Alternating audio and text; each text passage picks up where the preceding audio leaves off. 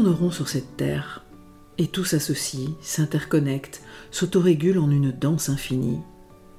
Tout, sauf notre culture, linéaire, cloisonnée, analytique et compétitive.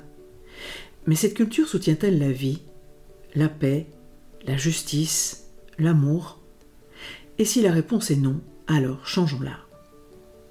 Bienvenue dans le podcast Tout tourneront sur cette terre, le podcast qui invite à nous inspirer du vivant pour changer de culture.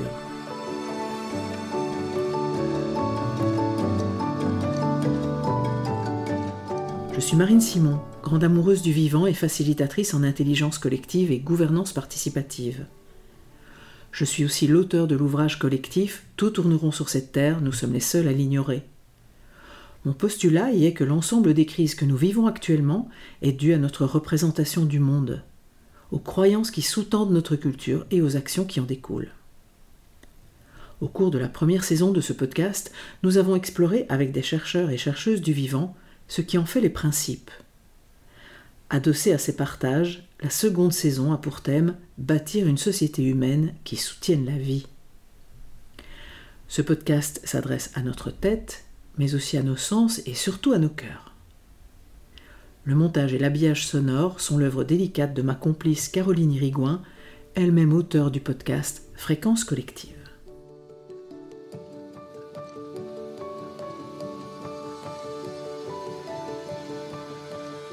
Dans l'épisode précédent, il a été question d'habiter la Terre en commun avec Sophie Gosselin et David G. Bartoli. En commun avec tous les autres de notre espèce, mais aussi avec Loire, salamandre, montagne, châtaignier, vers de terre, vent. Une invitation à élargir notre bulle culturelle étriquée de conditions humaines pour englober celle d'une radicale interdépendance de notre condition terrestre. Nous avons exploré comment habiter la Terre avec et en lien avec tous ces autres qui nous permettent d'être en vie.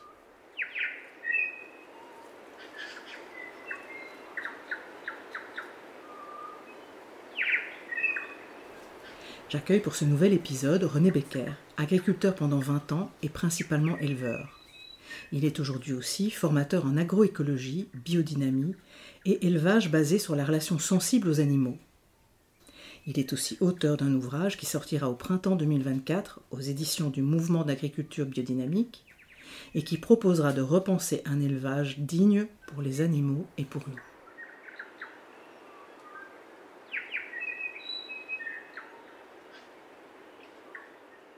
Bonjour René. Bonjour Marine. Alors René, je suis ravie d'être là chez toi au coin du feu, c'est absolument délicieux. Et je vais te poser quelques questions. D'où as-tu envie de parler? De quel endroit de toi? De quel vécu? De quel moment dans ta vie? Eh bien, déjà, euh, mon temps où j'étais éleveur remonte à quelques années maintenant. Et avec l'âge qui arrive tout doucement, on peut regarder tout cela d'un peu, d'un peu plus loin et avoir une analyse un peu plus... Euh, on va dire, sensible, qu'est-ce qu'on a vraiment réalisé de ce qu'on avait envie de faire et qu'est-ce qu'on n'a pas réalisé, qu'est-ce qui a été dans l'expérience positive, qu'est-ce qui a été moins? Et donc c'est presque un, peu un bilan euh, rétrospectif sur cette euh, période de vie où j'étais éleveur au quotidien. Maintenant je côtoie évidemment régulièrement des animaux chez les éleveuses et les éleveurs durant les formations. Mais la relation est plus détaché puisqu'on n'est pas responsable des troupeaux euh, qu'on voit.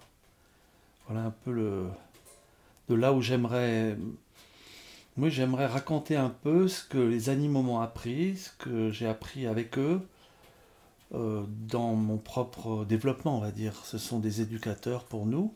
En tout cas, moi je l'ai vécu comme, comme ça. Parfois des consolateurs, parfois des thérapeutes, parfois des, des guides. Et tout en étant à la fois producteur, où on veut quand même des litres de lait, on veut du fumier, on veut... Mais ce rapport donnant-donnant, je l'ai cherché tout au long de cette activité d'éleveur. Mais c'est jamais fini. Donc il y a plein d'interrogations qui se posent maintenant sur l'avenir de, cet élevage qui est en mauvaise passe. On a d'un côté... Euh, des animaux qui quantitativement ne sont pas élevés dans les conditions qui respectent pleinement leurs besoins. D'un autre côté, on voit des animaux de compagnie qui sont sur-domestiqués ou humanisés, on va dire. Et c'est certainement pas non plus le, respect complet de, l'être de l'animal. Donc, cette recherche euh, entre le trop et le trop peu, euh, quelle est la bonne relation que nous voulons construire avec euh, nos compagnons de route? C'est une expression que on aime bien employer. On a fait chemin ensemble depuis longtemps.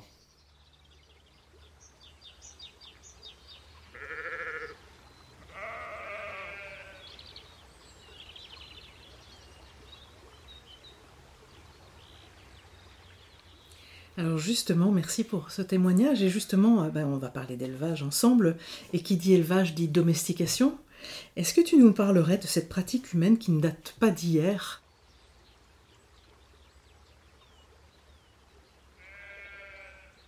Oui, alors la domestication, c'est un sujet qui m'a intéressé dès le début.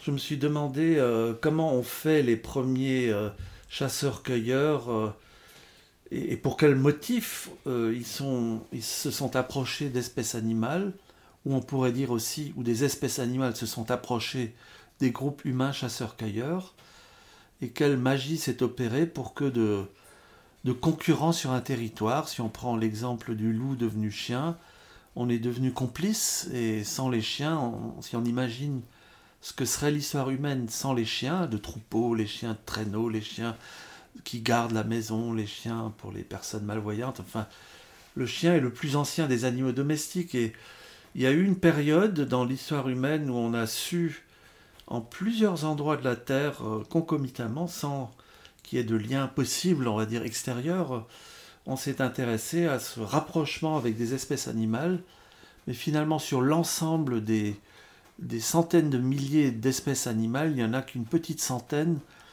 qui a accepté de vivre avec nous, ou en tout cas où il a été possible de, les domestiquer, en faire des animaux avec qui on a vécu, grandi et qui nous ont euh, aidés aussi à devenir ce que nous sommes devenus. La civilisation, elle n'est pas imaginable euh, sans les, les, animaux.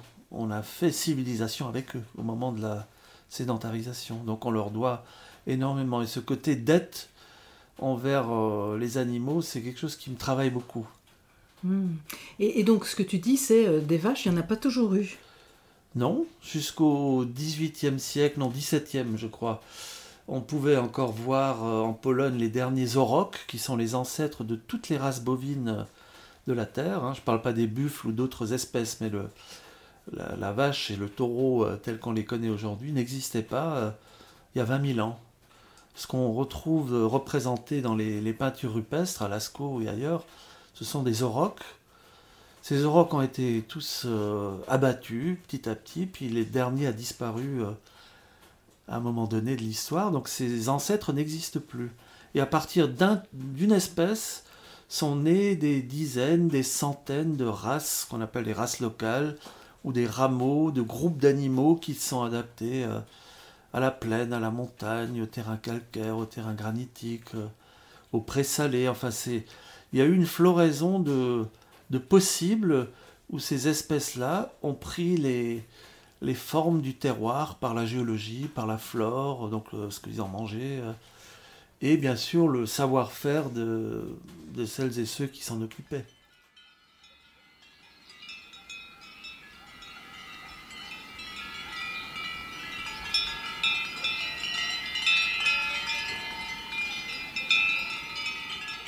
Mais ce qui est à noter, c'est que cette grande période de domestication, elle s'est sans doute euh, étalée sur quelques siècles.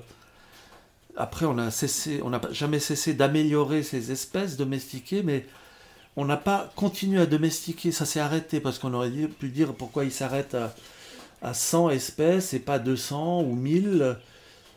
Ben, c'est un fait qu'on a su domestiquer à un moment donné. Et aujourd'hui, euh, même s'il y a des tentatives de domestication, hein, il y a des recherches euh, qui ont eu lieu sur le renard par exemple, c'est très long et complexe et on ne sait pas vraiment faire parce que ça implique une capacité de communication avec euh, les animaux et euh, ce qui les réunit tous, cette chose un peu invisible qui fait qu'on peut parler de la vache avec un grand V ou du chien avec un grand C cette façon de communiquer, on l'a perdue. Et aujourd'hui, il existe beaucoup d'écoles pour réapprendre la communication animale, mais je ne sais pas si on va être capable de redomestiquer de nouvelles espèces. Donc c'est une grande question. Comment ça a été possible et pourquoi ça ne l'a plus été au bout d'un moment? Hmm. Et est-ce que ça ne viendrait pas du fait euh, que peut-être à l'époque, effectivement, on était complètement euh, intégré dans l'ensemble de ce qu'on appelle aujourd'hui la nature et que du coup, euh, bah, oui, être, être, il y avait d'abord l'observation qui était aisée, on était entouré d'animaux, donc l'observation, donc aussi la connaissance des habitudes des animaux, de leur manière de vivre, de leurs besoins, et qui ont fait que finalement ces deux espèces ont appris à se connaître et ont fini, euh, fini effectivement par... Qui a apprivoisé l'autre d'ailleurs euh, Est-ce que, est que ce sont ces animaux qui ont apprivoisé les humains ou les humains les animaux? Mais que peut-être aujourd'hui dans notre culture euh, cloisonnée, séparée du vivant, on a perdu justement cet art de, la, de, cette relation, de cette observation, de cette, cette finesse de, de, de lecture de, de, qui est l'autre? Je pense qu'il y a plusieurs écoles pour interpréter ce fait de la domestication. Il y a l'école, on va dire, utilitariste qui va dire ben ils ont eu besoin à un moment donné euh, de chiens pour moins courir derrière les bisons. Ils ont eu besoin euh, de capturer euh, des aurochs et les attacher pour en faire des animaux qui vont leur donner du lait.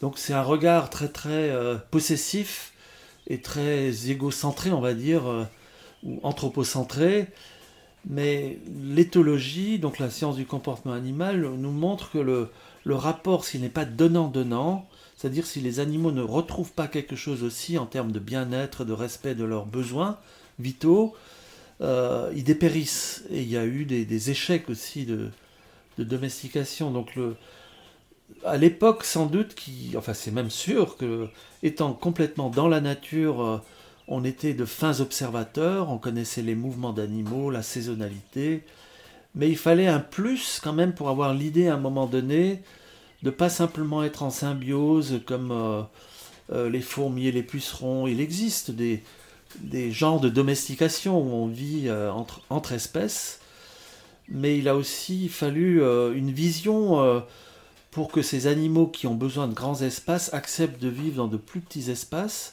et en échange, on leur fournit euh, un fourrage euh, régulier et plus abondant, même dans la saison creuse. Le foin n'existait pas il y a 20 000 ans. Donc le fait de couper de l'herbe en été, de le faire sécher au soleil, de l'engranger ou de faire des meules comme on faisait longtemps, ça a permis aussi une régularité de, production et des animaux euh, ont pu passer les, les, les, caps plus difficiles. Et voilà, donc c'est un peu toute cette histoire-là qui, derrière la domestication. Et après, il y a bien sûr euh, sans doute eu des, spécialistes, euh, sans doute des chamans, qui ont su communiquer avec ces groupes d'animaux. Euh, j'emploie dans mon futur livre le, terme d'âme groupe parce que ça existait autrefois ce vocable, c'est-à-dire cette chose qui inspire l'ensemble d'une espèce et pour communiquer avec ça, le chaman se met en transe et parle avec le grand loup ou le bison ou le cerf. Et les, éleveurs de l'époque, euh, en s'essayant à avoir ces animaux avec eux, à les faire euh, domestiques, c'est-à-dire à accepter de vivre dans, nos maisons, il a fallu aussi qu'il y ait un accord, un genre de pacte, pacte avec les loups, pacte avec euh, les bisons, enfin pas les bisons, ils ne sont pas domestiques, pacte avec les aurochs, les chevaux sauvages, et ça, c'est mystérieux parce qu'il n'y a pas de livre, évidemment, qui raconte cette épopée. Donc il y a différentes thèses. Euh, l'utilitarisme, que j'ai évoqué là tout à l'heure, et une approche, on va dire, plus, euh, psychique, euh, sans doute sortie de savoir-faire chamanique, qui peuvent expliquer le comment ici sont pris.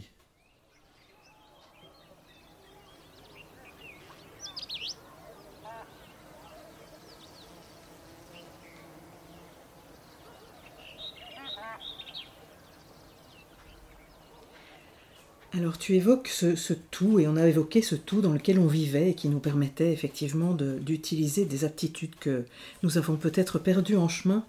Et, j'ai envie de partager un, extrait du livre de Carole Babin-Chevet, Cheminer avec le vivant, où elle dialogue avec Didier de Laporte, qui est euh, éleveur, maraîcher, apiculteur et semeur de joie. Euh, voilà, qui est un, très joli livre de quelqu'un qui est très proche de toi, voilà, au niveau de, la sensibilité. Et où elle se demande, Carole, pourquoi Didier et les siens, donc les agriculteurs, s'obstinent-ils avec pareille opiniâtreté à rendre le lieu qu'ils ont en soin plus complet? Et Didier lui répond euh, Pour qu'un organisme fonctionne bien, il a besoin de différents organes, ainsi que de l'équilibre et de la complémentarité de tous. S'il n'a qu'un énorme intestin, par exemple, une zone ne comprenant que des vaches, le pôle digestion est fort bien représenté. Mais cela n'en fait pas un ensemble, un tout, entier. Or, la base de la santé d'un lieu réside dans la présence de tous les composants, dans le fait que tout y soit la fonction terre qui est générée par le sol et la vie du sol, le côté vitalité que fournissent les plantes, celui plus psychique, sensible, réactif, lié aux aspects émotionnels amenés par les animaux, et enfin le point de vue spirituel que procure l'homme. Celui-ci revêt ici, donc cet homme revêt ici, comme un rôle de sentinelle, s'assurant que le lieu conjugue les forces et ingrédients nécessaires pour donner le meilleur de lui-même. Didier, dit Carole, travaille de même sur sa propre énergie, tout autant qu'il veille à l'ensemble des éléments.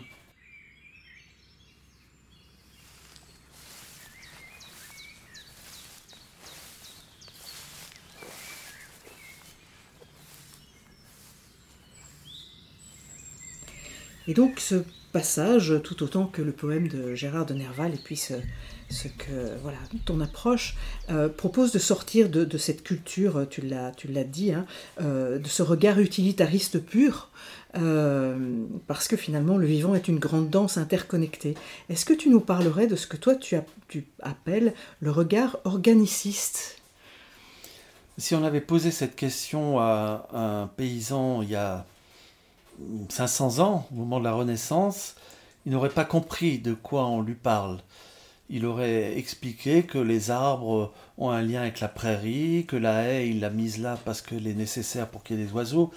Il y avait une compréhension encore des interactions subtiles dans la nature.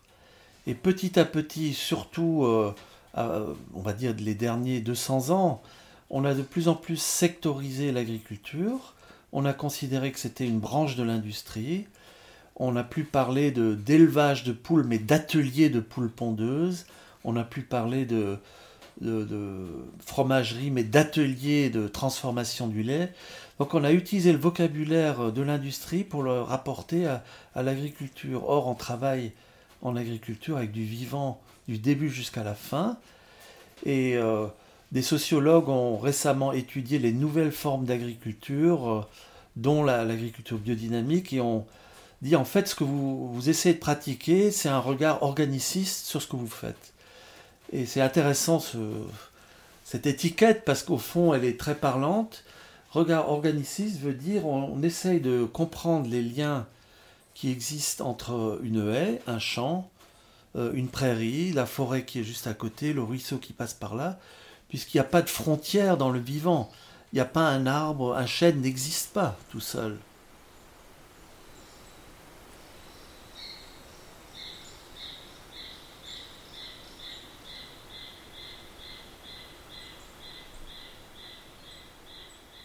Il a besoin de 100 ou 200 espèces de champignons, puis des bactéries, on ne parle même pas des, virus, des oiseaux. Euh. Enfin, c'est tout un complexe euh, qu'on appelle parfois écosystème, mais encore c'est un vocabulaire euh, où on veut décrire un système. Ce système, il n'existe pas pour lui, puisqu'il est relié à d'autres systèmes. Il faudrait alors parler de la Terre entière. Même cette Terre, elle n'est pas toute seule dans l'univers. Il y a la Lune, il y a les astres autour, il y a le, Soleil, il y a euh, les étoiles. Donc en fait, euh, le regard organiciste, il essaye à la fois d'aller dans le tout petit et comprendre comment des insectes collaborent, les mycorhizes dans le sol. On a énormément découvert les dernières années sur euh, les connexions, puisque c'est un mot euh, très à la mode, euh, qui existent dans le sol, des ponts électriques entre des bactéries, des champignons, et on voit que tout est donner et recevoir, comme disait Goethe. Dans la nature, tout est donner et recevoir. On notera qu'il dit d'abord donner et après recevoir, et pas prendre et peut-être donner. Et en fait, dans la nature, ça s'avère euh, une loi qu'on est en train de découvrir ou de redécouvrir. On ne peut pas penser euh, un être vivant tout seul, il n'existe pas tout seul, il est forcément en lien avec tout ce qui l'entoure.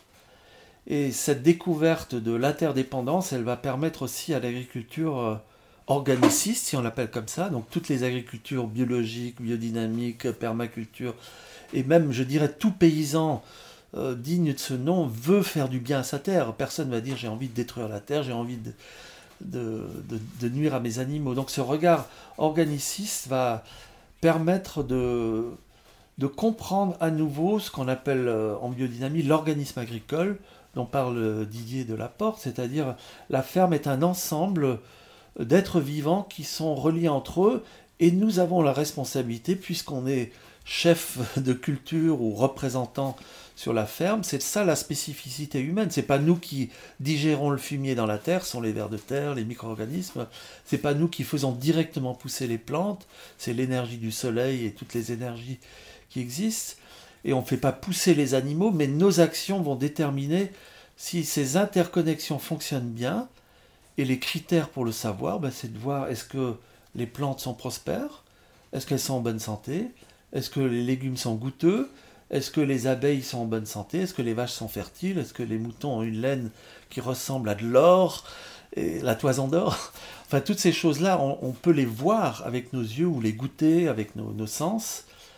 Et on est un peu le, l'animateur, coordinateur, chef d'orchestre, responsable de tout ça.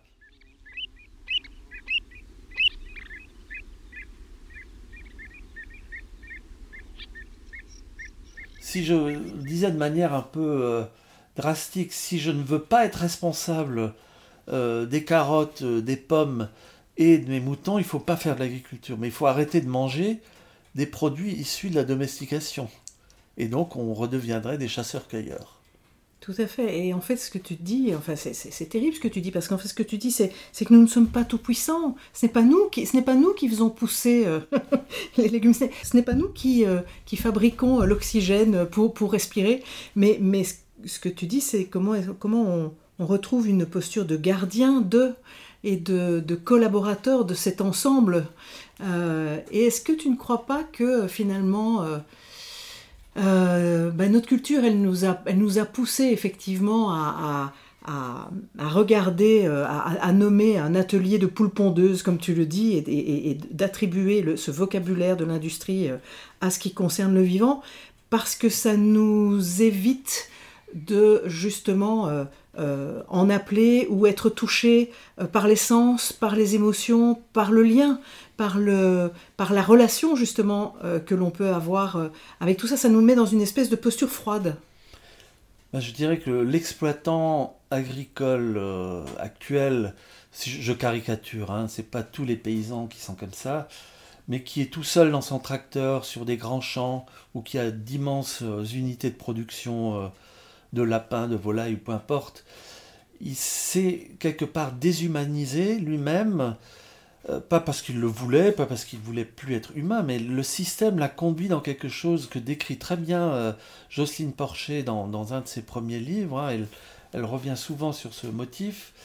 Et on constate que le, euh, l'isolement dans lequel on s'est mis, on l'a projeté aussi sur ce que l'on fait dehors dans la nature. Et les animaux sont devenus des outils de production, encore une fois. Une vache doit cracher du lait. Euh, un champ doit cracher du blé. Euh, c'est affreux comme vocabulaire. Hein. C'est ce que j'ai appris à l'école d'agriculture. Hein. Mon prof d'agronomie disait euh, bon, bah, pour faire cracher du blé ou cracher du lait, il faut, il faut en envoyer de la purée dedans pour que. Donc ça voulait dire des engrais. Et, bien sûr, on doit produire, si on veut nourrir l'humanité, puisque c'est un des grands thèmes maintenant est-ce que l'agriculture écologique pourra nourrir euh, tous les humains, oui, si on pratique une agriculture euh, diversifiée, si on mange infiniment moins de viande et de produits euh, issus de, l'élevage, bien sûr, mais les animaux, on aura besoin d'eux. Et si on ne met pas de nouveau du, sensible et donc du sens dans l'acte d'élever, qui veut dire ce qu'il veut dire, c'est-à-dire monter les animaux avec nous vers quelque chose qui n'est pas clairement défini, mais c'est en aucun cas les ramener à l'animal machine euh, qui avait été euh, défini par, euh, par Descartes à un moment donné. Hein, que un animal n'est qu'un ensemble de nerfs connectés entre eux, et quand le chien aboie parce que je lui tords la queue, bah, il a pas mal parce que c'est une machine. Donc c'est cette pensée-là, et c'est pas Descartes qui est le, seul responsable, c'était dans l'air du temps, on voulait réifier le monde, le monde est un objet, je peux l'utiliser, donc on vit encore dans les conséquences de cette façon de voir très utilitariste euh, le monde. Et si on veut sortir par le haut de ça, il va falloir remettre euh, de la sensibilité, de l'intelligence, peut-être l'intelligence du cœur dans le métier d'agriculteur, d'éleveuse, euh, de maraîcher, de maraîchère. Le cœur, c'est pas quelque chose de sentimental c'est être sensible pleinement à ce que vit euh, l'être avec lequel je travaille, que ce soit une carotte, une chèvre euh, ou un arbre fruitier ou un pied de vigne.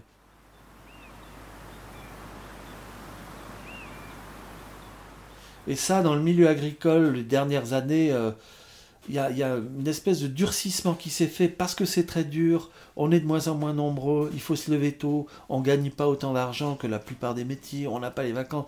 Donc ça durcit euh, la personne, ça durcit le cœur et il faut en chier, pardon pour l'expression, mais ce qu'on entend souvent, ouais, il faut tenir le coup, euh, mais ça reste euh, sans doute la profession où il y a le plus de suicides aussi, hein, parce que on se sent isolé, donc il faut absolument remettre de l'humain là-dedans. Et l'humain, c'est la tête qui pense, mais c'est le cœur qui sent et les membres qui veulent et qui font.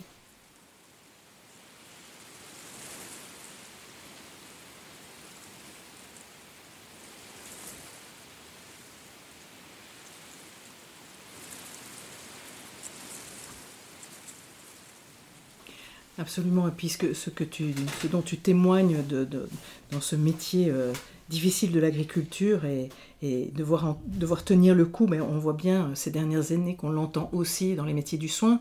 Euh, on l'a vu pendant la période Covid, on l'entend aussi dans l'enseignement, on l'entend en fait un peu partout. Et moi, je, me dis souvent que euh, bah, on est en fait les héritiers de ce postulat des sciences, là aux Lumières, qui disait comprendre le tout par l'observation des parties, et donc couper les choses en petits morceaux, séparer bien les choses, qui était un choix épistémologique. Alors on peut, on peut choisir de connaître le vivant comme ça, on peut choisir de le connaître autrement. En tout cas, le fait d'avoir découpé nous a donné l'illusion effectivement que le monde était mécaniste. Et, là-dedans, on a arrêter d'observer les interrelations entre les parties.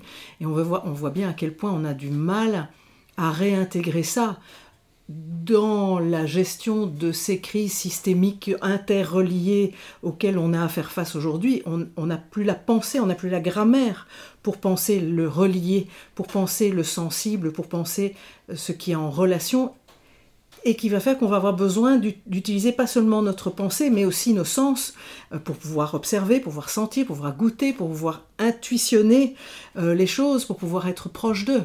Euh, on s'est vraiment, pour moi, appauvri aussi dans nos modes de perception et dans ce qu'on peut en partager entre, nous.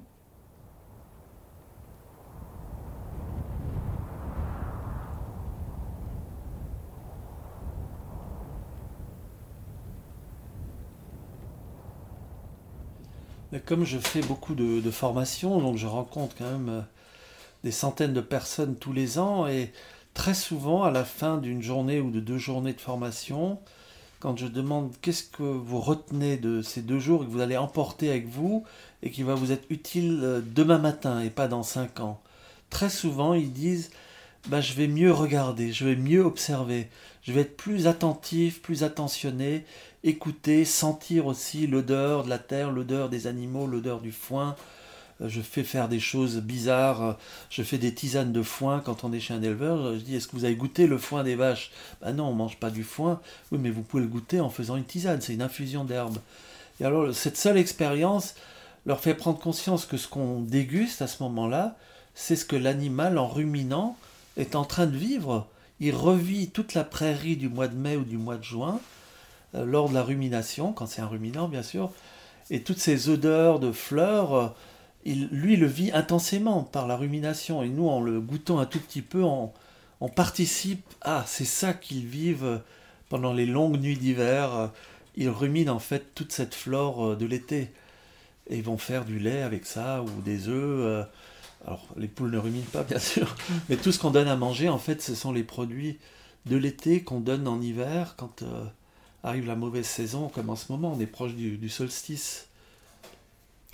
Absolument, et je pense que ça, c'est vraiment pour moi une très grande différence entre notre culture et la culture des peuples racines, euh, voilà, que, j'affectionne particulièrement. Hein. Je pense que je l'ai déjà dit dans cet épisode de podcast, qui fait que pour moi, nous, on a un savoir froid, on se bourre la tête d'un tas de trucs, mais finalement, tout le restant de notre être, alors qu'on n'est pas, pas mobilisé, on l'utilise pas, et les peuples racines, pour moi, ont un savoir chaud. Ce que j'appelle chaud, c'est-à-dire qu'ils utilisent tout leur sens pour percevoir, pour observer, pour goûter, pour être, pour être en relation. Et puis, ils le rationalisent. Ou en tout cas, ils, font, ils utilisent leur raisonnement. Mais c'est comme si nous, on s'était coupé, en fait, de, tous ces capteurs que le vivant nous a, dont le vivant nous a dotés, euh, sous prétexte qu'ils sont euh, subjectifs. Mais voilà, en tout cas, y a, pour moi, il y a un appauvrissement dans la manière de capter le monde on est devenu euh, des têtes, hein. on devient un chef d'exploitation euh, qui doit remplir des cases, qui doit faire du chiffre, qui doit produire des tonnages sur les marchés mondiaux quand on est dans les grands circuits de distribution. Et on a énormément à apprendre de ces peuples euh, racines ou peuples premiers, on les appelle de différents noms. Et le fait de, de pouvoir échanger avec des personnes comme ça, moi j'ai eu l'occasion de le faire dans des congrès internationaux où on parlait de, du spirituel en agriculture. Chez eux, c'est même pas une question. Tout dépend de ce qu'on met derrière spirituel, mais le non matériel, on va dire, tout ce qu'on approche par, euh, avec la psyché, avec l'approche euh, euh, cognitive, intuitive aussi, plus subtile. Donc c'est un vaste sujet, ce qu'on appelle cette approche spirituelle.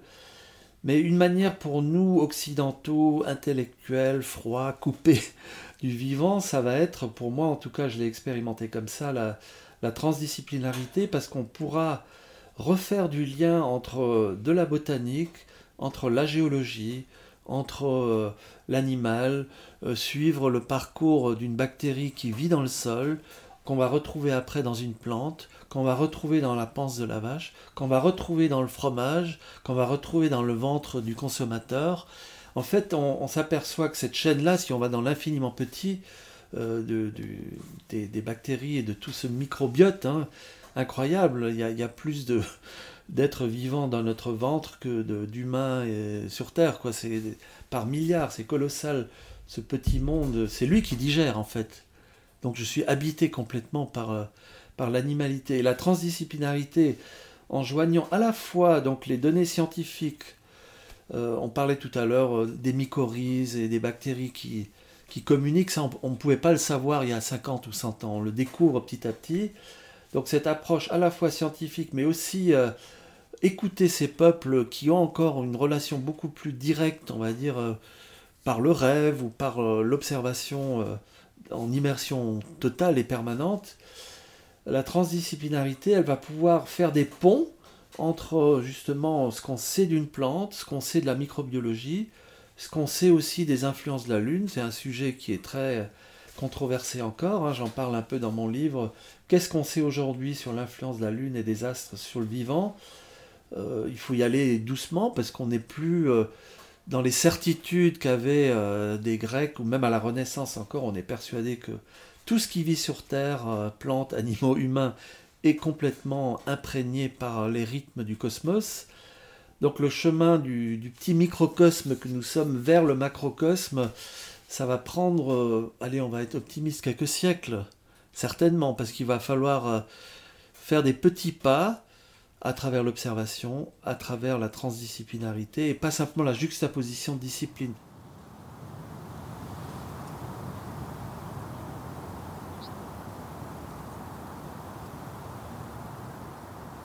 Un des drames euh, du, savoir universitaire, c'est que des personnes sont hyper pointues dans un domaine, mais n'ont pas étudié d'autres euh, domaines, et disent mais moi je suis un spécialiste de ça, mais si tu discutais avec un sociologue, ou le sociologue avec l'historien, l'historien avec euh, le, géographe, le géographe avec le philosophe, etc.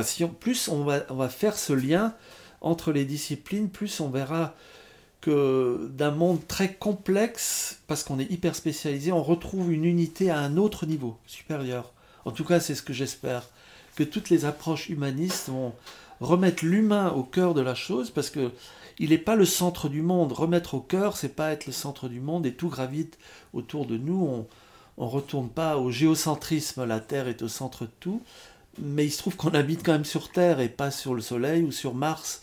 Donc c'est bien de là où j'habite que je peux faire un petit peu quelque chose sur le, sol. voilà, transdisciplinarité comme euh, remède à l'hyperspécialisation et à la sectorisation qui nous, qui coupe. Le mot science, tu l'as dit tout à l'heure, c'est coupé en petits morceaux, c'est scindé. Et dans un des, une des pièces de Goethe, on, a un personnage, le Faust, qui dit euh, Maintenant que j'ai toutes les parties devant moi, j'ai tout étudié, mais il me manque le lien entre tout ça.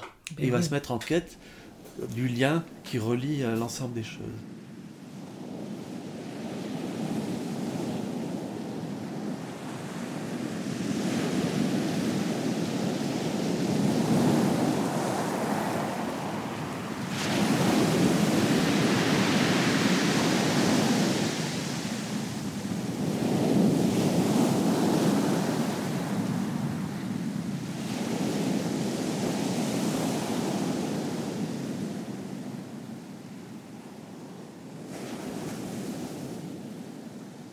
on, voit bien que euh, ces dernières décennies, euh, euh, il y a toute une partie de la science qui justement s'est mis à observer les interrelations, hein, toute, la, toute la partie systémique, l'écologie, etc. Et à quel point elle a du mal à percer, elle a, percé dans, notre, dans cette culture. Et alors justement, puisque nous ne sommes jamais que des, poussières sur une, grande boule euh, qui euh, est en suspension dans l'espace et qui tourne autour de son étoile qu'est le Soleil. est-ce que tu nous donnerais quelques exemples, quelques observations qui ont été faites de l'influence euh, de ce... Nous, on passe notre temps à tourner autour de notre nombril, mais, mais, qui sommes-nous dans cette vastitude de l'univers? Est-ce que tu aurais quelques exemples à nous donner de l'influence effectivement des astres, que ce soit la Lune ou d'autres, sur tel ou tel végétaux ou, voilà Est-ce que tu as des, des, histoires à nous raconter à ce propos-là? Alors d'abord, je rebondirai très brièvement sur le... Nous ne sommes qu'un grain de poussière. Oui, la Terre est un grain de poussière dans l'immense univers. Et en même temps, si on écoute euh, ceux qui sont allés sur la Lune ou qui ont été dans l'espace longtemps, la beauté de cette planète bleue est quelque chose d'assez unique pour ce qu'on a vu pour l'instant euh, dans les planètes hein, qui, ont pu être euh, observées avec tous les voyages spatiaux. Et donc cette unicité fait qu'il y a quand même un potentiel qui est là. Et je suis à la fois un grain de poussière, la Terre est un grain de poussière, et en même temps elle est un germe de quelque chose qui n'est pas encore défini. On ne sait pas en fait vers quoi on va, mais euh, euh, Aristote parlait de, des forces qui viennent de l'avenir, qui ne sont pas encore matérialisées, mais qui, existent, euh, le côté adventum, ce qui va advenir, qui n'est pas une projection mentale de ce que je sais déjà, et demain je ferai ça, et dans cinq ans ceci. Si je laisse venir à moi dans l'intelligence collective, c'est pas la somme du savoir des uns et des autres qui donne le plus, c'est le fait de s'écouter, de se percevoir, de s'accepter mutuellement, fait naître des intuitions toutes nouvelles. Personne n'y avait pensé. Et heureusement qu'on peut penser des pensées que jamais quelqu'un a pensées. Sinon, on, tournerait en rond. On n'évoluerait pas, il n'y aurait pas une, une évolution possible. Donc je, je crois à la fois, il faut être complètement modeste dans... Nous ne sommes pas des, des dieux qui, qui faisons ce que nous voulons, et on l'a cru à un moment être surpuissant et on voit qu'on détruit complètement cette planète unique, pour le moment en tout cas, de ce qu'on connaît. Et en même temps, on a, si on, est, si on revient au thème de l'élevage ou de l'agriculture, on a une responsabilité vis-à-vis de ces règnes, le monde du végétal, le monde de l'animal, les sols, les micro-organismes. C'est nous qui les mettons en relation par les choix de culture qu'on va faire, par euh, le compostage, par la plantation d'arbres ou pas, euh, introduire des moutons ou pas. Tout ça, c'est nous qui le décidons. Donc là est notre part, on va dire, euh, de liberté, mais c'est une liberté qui devrait être au service de l'organisme à nouveau, de cette vision organiciste.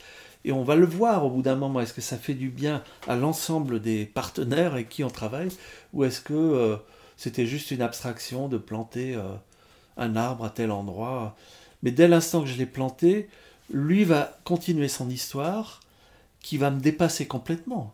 J'ai juste fait la plantation et peut-être de l'entretien quelquefois, mais une fois qu'un arbre est grand, qu'il a 100 ans ou plus, il est plus puissant que moi et il vivra plus longtemps que moi et, donc ça, me dépasse.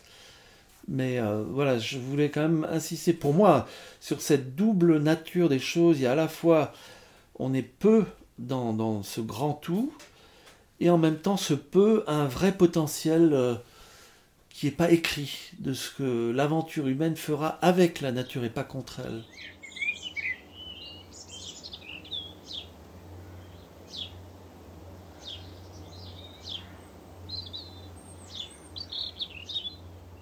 Si on continue comme on est parti là, eh bien on continue de détruire et l'humanité, mais aussi tout le reste est menacé de disparaître.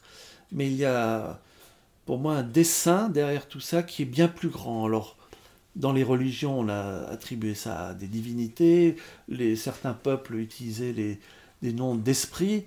Ça, c'est un autre sujet, de quel mot ou de quel contenu j'habille après ma vision du monde. Mais il faut une vision. Et on manque aujourd'hui cruellement de, vision. Et en échangeant à plusieurs, de sensibilités différentes, on peut justement se corriger mutuellement et, trouver un chemin. Donc c'est en fait passionnant ce qui nous arrive. On est au bord de la catastrophe et on est au début où on continue une histoire qui potentiellement a un, avenir euh, bon pour tout le monde. Hmm. Gauthier Chapelle, me disait un jour, euh, euh, voilà, on réfléchissait sur mais qu'est-ce qu'est-ce qu'elle a cette humanité? Et il disait mais peut-être bien que l'humanité a besoin de vivre jusqu'au bout la séparation, la compétition, pour mieux comprendre la coopération. Parfois, c'est effectivement en allant au bout dans un schéma que du coup, euh, ça, peut sembler être une manière de s'éloigner de, d'un renversement, et peut-être que c'est la, façon la plus, la plus immédiate d'y aller. Mais dans le destin de beaucoup de personnes, l'accident, la, maladie, la mort d'un proche est un moment d'éveil parce qu'on est devant l'essentiel. C'est quoi le sens de la vie? C'est quoi euh, le sens de mon existence? Qu'est-ce que j'ai fait jusqu'à présent? Qu'est-ce que je veux faire? Et Donc l'humanité dans son ensemble fait, fait un peu cette expérience douloureuse des limites, euh, de la catastrophe. Mais si on tombe que dans le catastrophisme, ça peut aussi tétaniser les forces de volonté. Or, sans une volonté, euh, volonté, c'est pas volontarisme, hein, c'est vouloir faire du bien au sol, vouloir faire du bien autour de soi.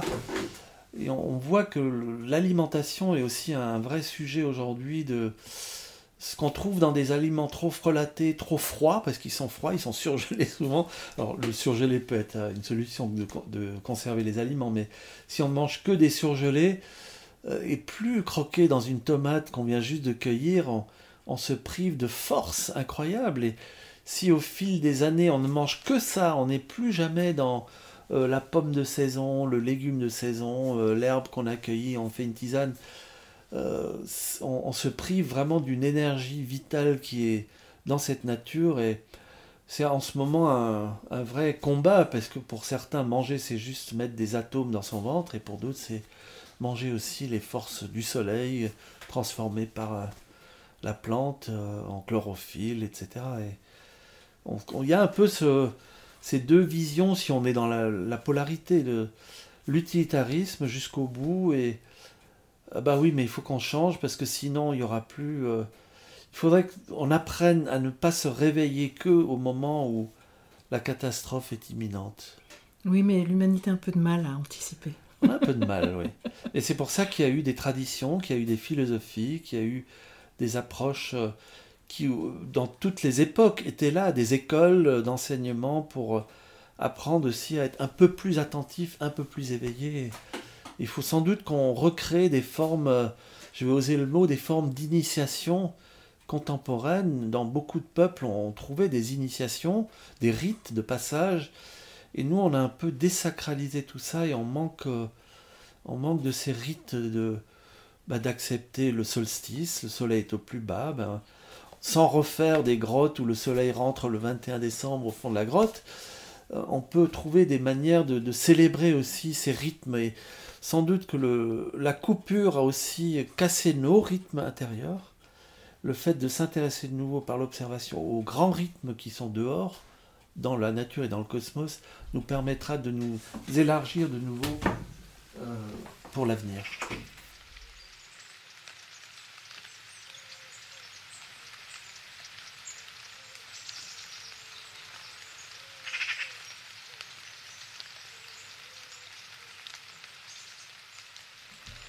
Alors effectivement, dans, ce lien qu'on faisait entre euh, le macrocosme et le microcosme, tout ce cosmos, ces planètes qui tournent, la Lune, etc., euh, une façon de l'utiliser, c'est effectivement d'observer.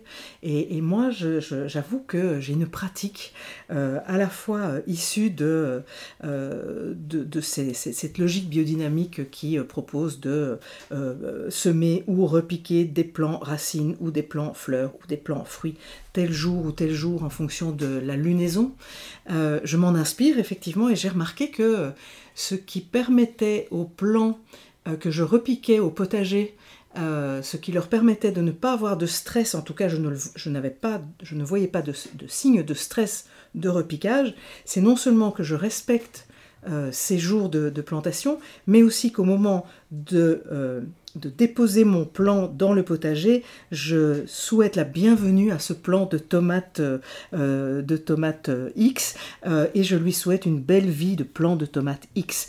Voilà, alors ça fait beaucoup rire un de mes enfants qui me dit surtout ne te trompe pas quand tu, quand tu, quand tu ne dis pas à un plant d'aubergine je te souhaite une belle vie de plant de salade parce que ça pourrait la perturber.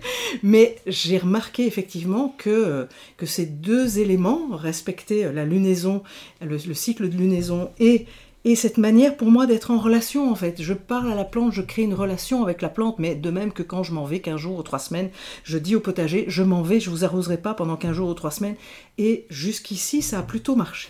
Voilà. Et du coup, toi, euh, René, tu, tu, quel lien, qu'est-ce que tu nous raconterais euh, De quoi est-ce que tu peux témoigner au travers de tes 20 ans d'élevage et de, travail d'agriculteur, ce que tu as pu observer ou ce que tu sais de ce tissage fin entre le cosmos et les animaux? J'ai envie d'abord de, redire quelque chose d'historique, c'est que toutes les civilisations agraires euh, qui ont laissé des documents écrits ou gravés, on voit que la Lune en particulier était prise en compte pour les travaux agricoles. Il n'y a pas eu de civilisation agraire sans cosmos. On l'a un peu oublié euh, les dernières euh, dizaines ou centaines d'années. Ça s'est petit à petit étiolé. Il reste pas mal de traditions et de dictons. Des personnes qui aujourd'hui étudient ces rythmes, comme Ernst Zurcher, hein, qui a écrit L'arbre entre visible et invisible, par exemple, euh, constate en faisant un peu le tour du monde que beaucoup de ces dictons euh, subsistent toujours, quelles que soient les cultures, les continents, qu'il y a une convergence de certains rythmes, l'une décroissante, l'une montante pour certains travaux.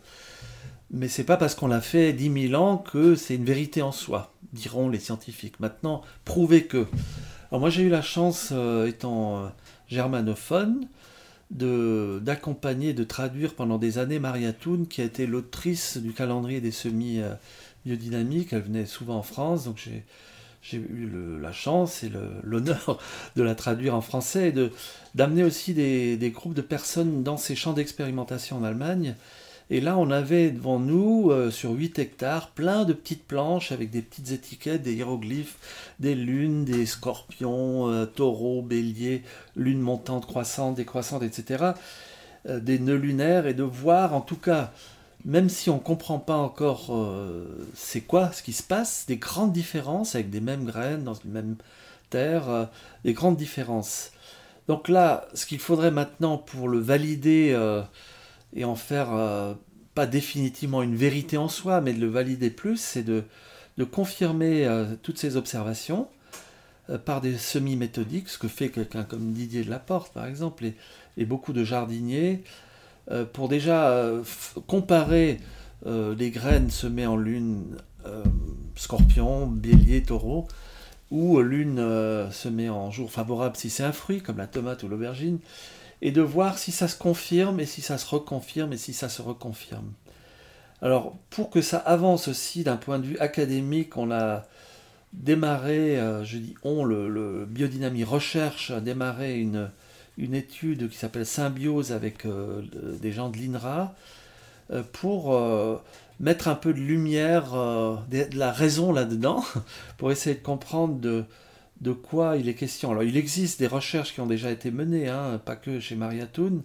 Ernst Zurcher a aussi publié des, observations sur l'abattage des arbres, hein, comme les, les forestiers.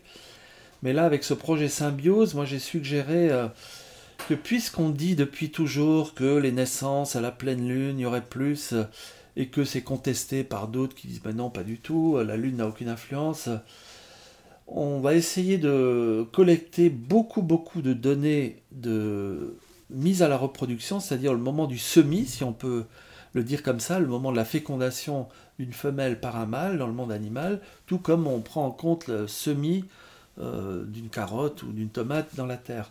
C'est ce moment-là qui n'est jamais pris en compte dans les quelques études académiques qu'il y a eu. On a juste voulu, voir sur des milliers de vaches, est-ce qu'elles veulent plus à la pleine lune ou à la nouvelle lune Et ces études-là sont très euh, oui, dubitatives. La conclusion, c'est ben, on ne sait pas trop, il n'y a pas d'énormes différences. Donc probablement c'est une croyance euh, des paysans.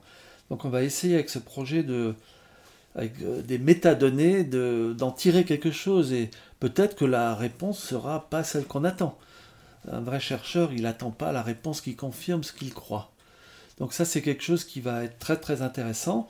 Et donc dans ma pratique, j'ai vu par exemple que euh, la lune, euh, qu'on appelle la lune synodique, c'est-à-dire le cycle pleine lune, nouvelle lune, à l'approche de la pleine lune était très très agissant sur l'humeur des animaux mais il existe d'autres moments qu'on appelle des nœuds lunaires, euh, ou des nœuds de Mercure, des nœuds de Vénus, ou des nœuds de planètes, euh, où les, animaux ont l'air plus perturbés, tiennent moins en place. Je vais régulièrement dans le Cantal auprès des éleveurs, euh, pas forcément bio, hein, qui, travaillent avec les animaux, c'est leur base, être éleveur.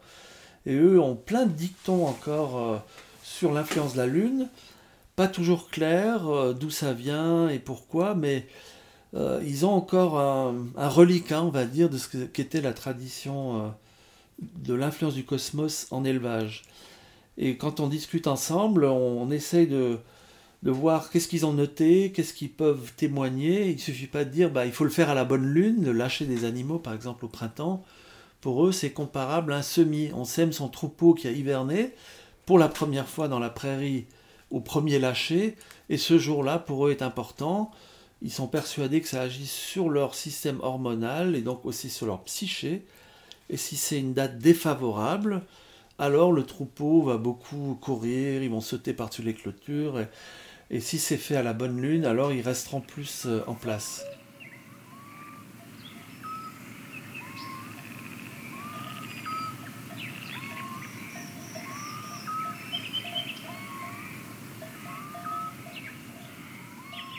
Alors, dans mon expérience personnelle, comme il faut traire deux fois par jour, euh, comme on ne choisit pas toujours la météo, etc., il y a plein de facteurs qui font qu'on ne peut pas être le nez dans un calendrier tout le temps.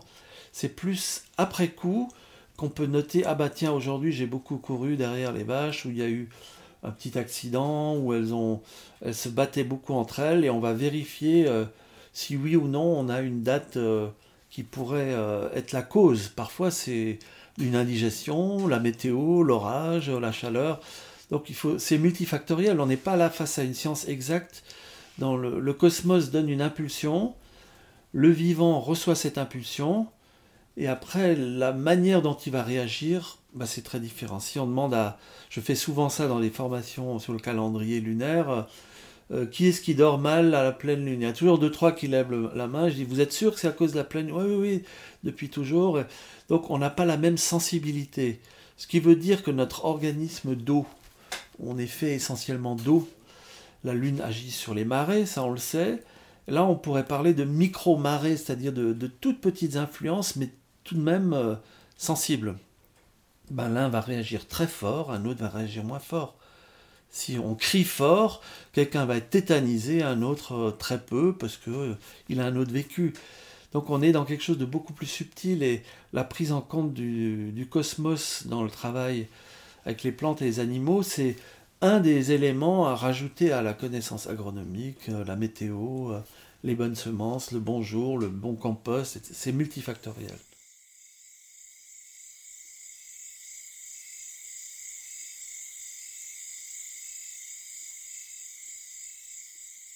Donc il ne faut pas tout baser sur la Lune. Et Olivier de Serres, que j'aime beaucoup citer, disait toujours Qui sème par temps trop lunier, de foin ne remplira son grenier. C'est-à-dire, si on n'est que fixé sur la Lune et on ne regarde pas la Terre, eh ben on a tout faux parce que tout ne vient pas de la Lune. Et je trouve ça très, très parlant. Mais on pourrait inverser la chose aujourd'hui et dire euh, qui ne regarde que la Terre et le, côté matériel et, et, pas les influences plus subtiles, bah, il perd quelque chose aussi. Donc levons de nouveau les, yeux vers le ciel. Eh bien, merci euh, René. En fait, euh, tu nous invites euh, à retrouver une grammaire pour, si je comprends bien, hein, pour être en contact avec ce complexe complexus de l'ensemble de la vie que nous avons la chance de vivre pendant quelques décades et d'être de retrouver la capacité de le ressentir, de l'accueillir, de le voir, de l'aimer, d'en prendre soin, d'en être gardien. Est-ce que tu veux euh, rajouter un souhait que tu aurais euh, pour l'avenir euh, voilà, par rapport à, aux sujets multiples que nous avons, multiples et complexes et tissés ensemble que nous avons partagés Mais j'aime bien la, la, manière dont tu as dit qu'il faut apprendre un nouveau vocabulaire et mon souhait serait que ensemble nous allions à l'école maternelle, peut-être en première classe, cours préparatoire, pour réapprendre euh, la nature cette fois-ci avec des yeux euh, beaucoup plus euh, perspicaces, qui regardent et observent mieux, et tous les sens bien sûr, qu'on le partage ensemble et qu'on grandisse ensemble à, regarder, à découvrir, à s'émerveiller et s'étonner, qui sont les, les, qualités premières pour rencontrer vraiment, pour faire du lien, il faut être étonné. C'est pas évident de rencontrer un arbre ou de te rencontrer en vrai. Je t'ai jamais vu avant. Euh, donc c'est c'est un, un, peu mystérieux et en même temps c'est magnifique parce que c'est le début de quelque chose. Merci René. Merci Marine pour l'entretien. Merci aux auditrices, aux auditeurs. À bientôt.